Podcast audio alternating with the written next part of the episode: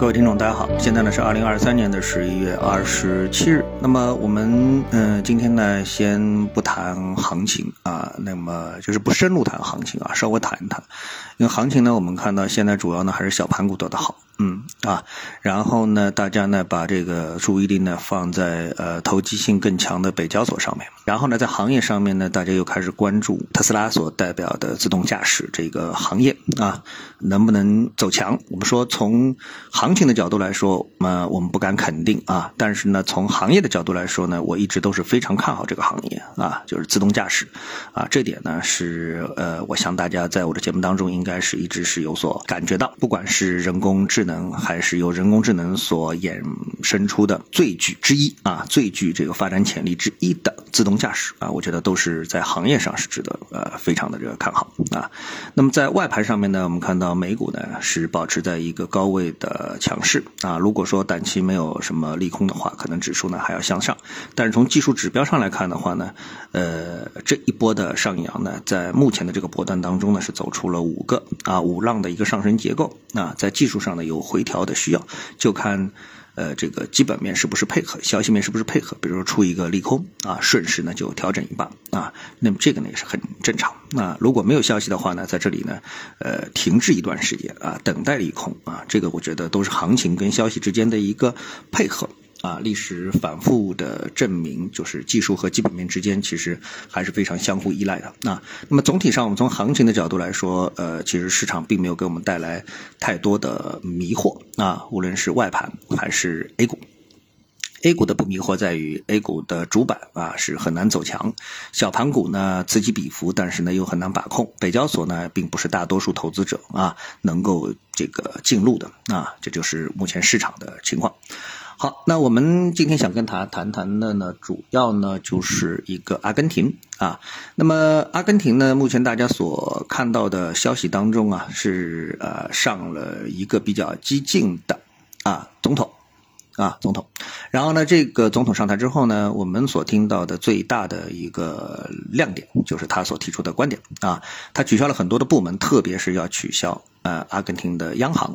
啊，那么对于如何取消央行啊，从这个法律的角度来说呢，呃，我们作为中国人其实可能说很难理解啊，呃，也没有目前也没有具体的方案啊提交到新闻上面，让我们能够是去理解这件事情啊。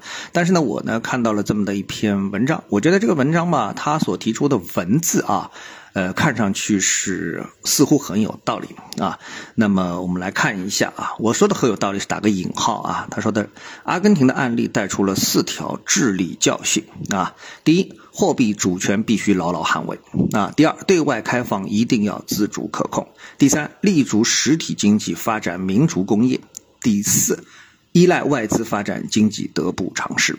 那么接下来的文字当中呢，还说呢，就是美元对比索的黑市的汇率呢，已经飙升到接近一比一千，啊，以皮凯提为首的多国知名经济学家在阿根廷大选前夕曾发表公开信，警告米莱所代表的简单解决方案对阿根廷的长期的破坏性影响，阿根廷将激进掉头还是保持稳健，将极大影响这个国家的未来命运，啊，好。那么这一些文字，当然啊，我们说啊，好像是没有什么样的一个特别大的一个问题啊。董事因为一看，就好像觉得是非常的正确。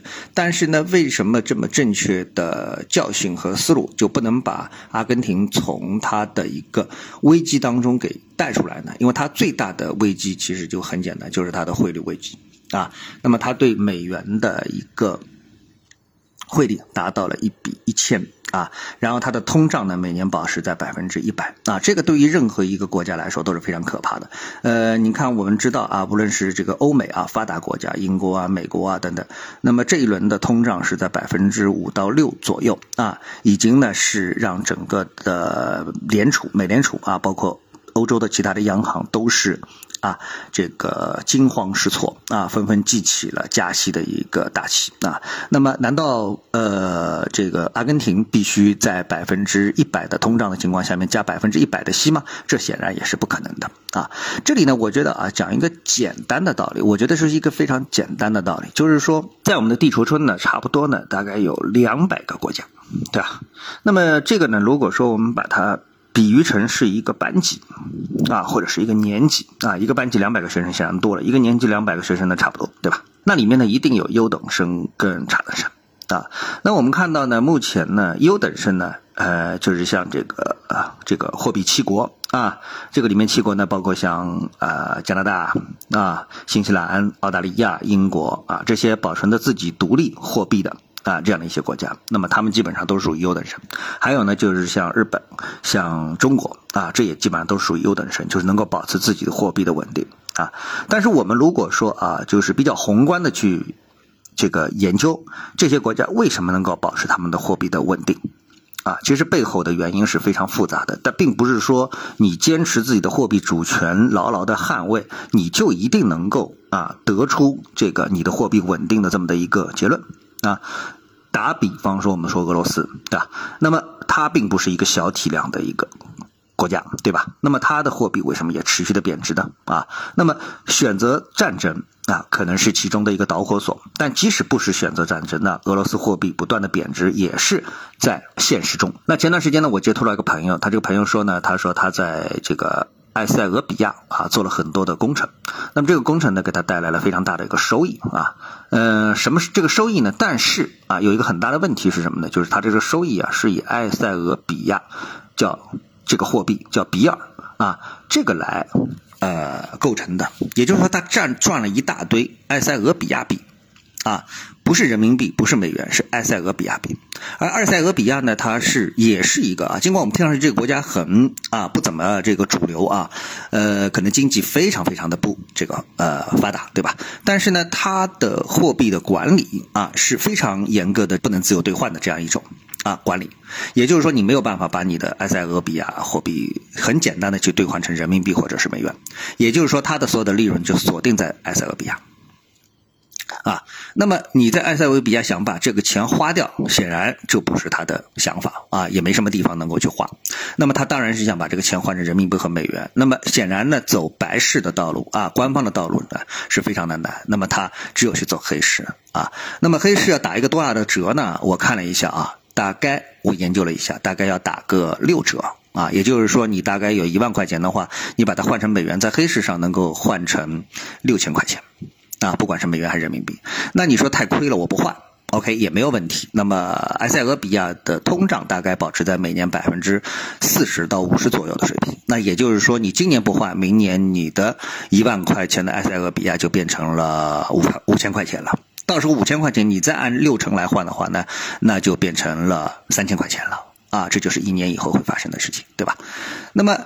呃，也就是说，我们再回到刚才的这个我说班级的这个比喻来说的话，呃，两百个人的班级放在任何的地方，优等生也就这么一点，他们有实力、有体量，能够维持他们的货币主权，维持他们的坚持什么对外开放一定要自主可控啊，立足实体经济发展民族工业啊，依赖外资发展经济得不偿失啊等等之类的，就是这样一些原则。对，因为他有这个实力啊，而。大部分啊，两百个国家，大部分我们其实，在我们不知道的那个地方，他们其实要维持他们自己的货币独立，难度是非常非常高的，并不是他们不想，而是最后很有可能，大部分的这个国家都会陷入到货币啊对这个强势货币的下降当中。这并不是别人的阴谋，而是你什么呢？就是因为一个小的国家呢，就是体量小的一个国家呢，它的经济啊。相对而言，一定是会比较单一的啊。比如说，我去过希腊，像现在希腊的这个经济啊，它是什么呢？它就变成了一个纯旅游国啊。我觉得它它差不多就是一个纯旅游国啊，没有什么自己的独立的一个工业。虽然它是一个欧盟当中的一个国家，那么你让这么一个国家，如果说碰到全球性的经济危机，比如说这一次的新冠，那你说希腊的经济能好吗？这绝对不可能，对吧？因为大家都不去旅游了嘛，啊，它的经济不可能好。啊，所以呢，对于阿根廷来说，他是不是选择放弃自己的货币啊？我觉得从一个我们常识的角度来说，他不应该放弃，对吧？这是不应该的啊！一个独立的国家当然应该有自己独立的货币，但是呢，从另外一个角度来说的话，你独立了这么多年，几十年下来之后，你依然不能让自己的老百姓啊，这个在货币这个角度上获得一种安全感啊，获得一种安全感，那。嗯，选择放弃自己货币的独立性啊，这个对大家的传统概念的冲击也许是非常大的，但是有可能不见得一定是错误的，就是不一定是绝对错误的一个选择啊。呃，我们用一种平常心，用一种常识去研究一下这个课题啊。好，谢谢各位收听，我们今天的节目呢就到这里。